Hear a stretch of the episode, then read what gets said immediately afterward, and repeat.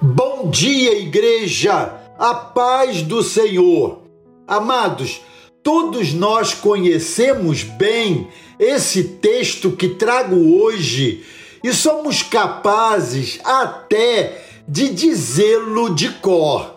Refiro-me ao texto de 2 Crônicas, capítulo 7, verso 14. Vamos recitá-lo juntos? Se o meu povo, que se chama pelo meu nome, se humilhar e orar, buscar a minha face e se afastar dos seus maus caminhos, dos céus o ouvirei, perdoarei o seu pecado e curarei a sua terra. O reverendo Hernandes Dias Lopes disse que quando oramos, tornamos-nos coparticipantes da obra de Deus no mundo inteiro. Orar é um privilégio que, por sua graça, o Deus eterno nos dá. Não temos acesso aos poderosos da nossa cidade ou do nosso país, mas temos pleno acesso ao Todo-Poderoso do universo por meio da oração. Orar é expressão, entrega e espera. Orar é expressar um desejo.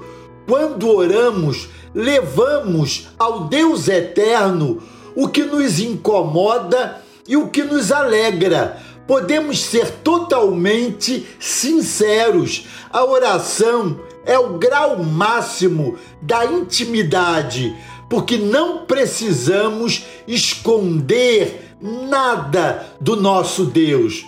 Orar é entrega. Quando oramos, entregamos ao Deus eterno nosso pacote de dificuldades.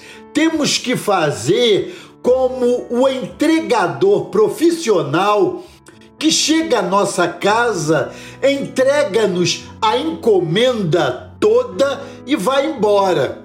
Orar é esperar.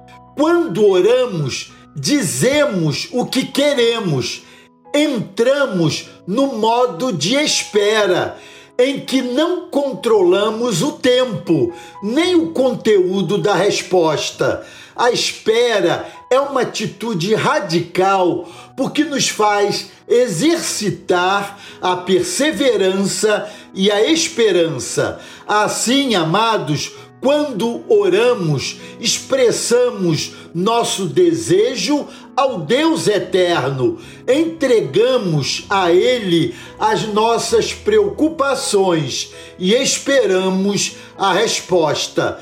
A oração é um processo que nos torna pessoas melhores. Amém?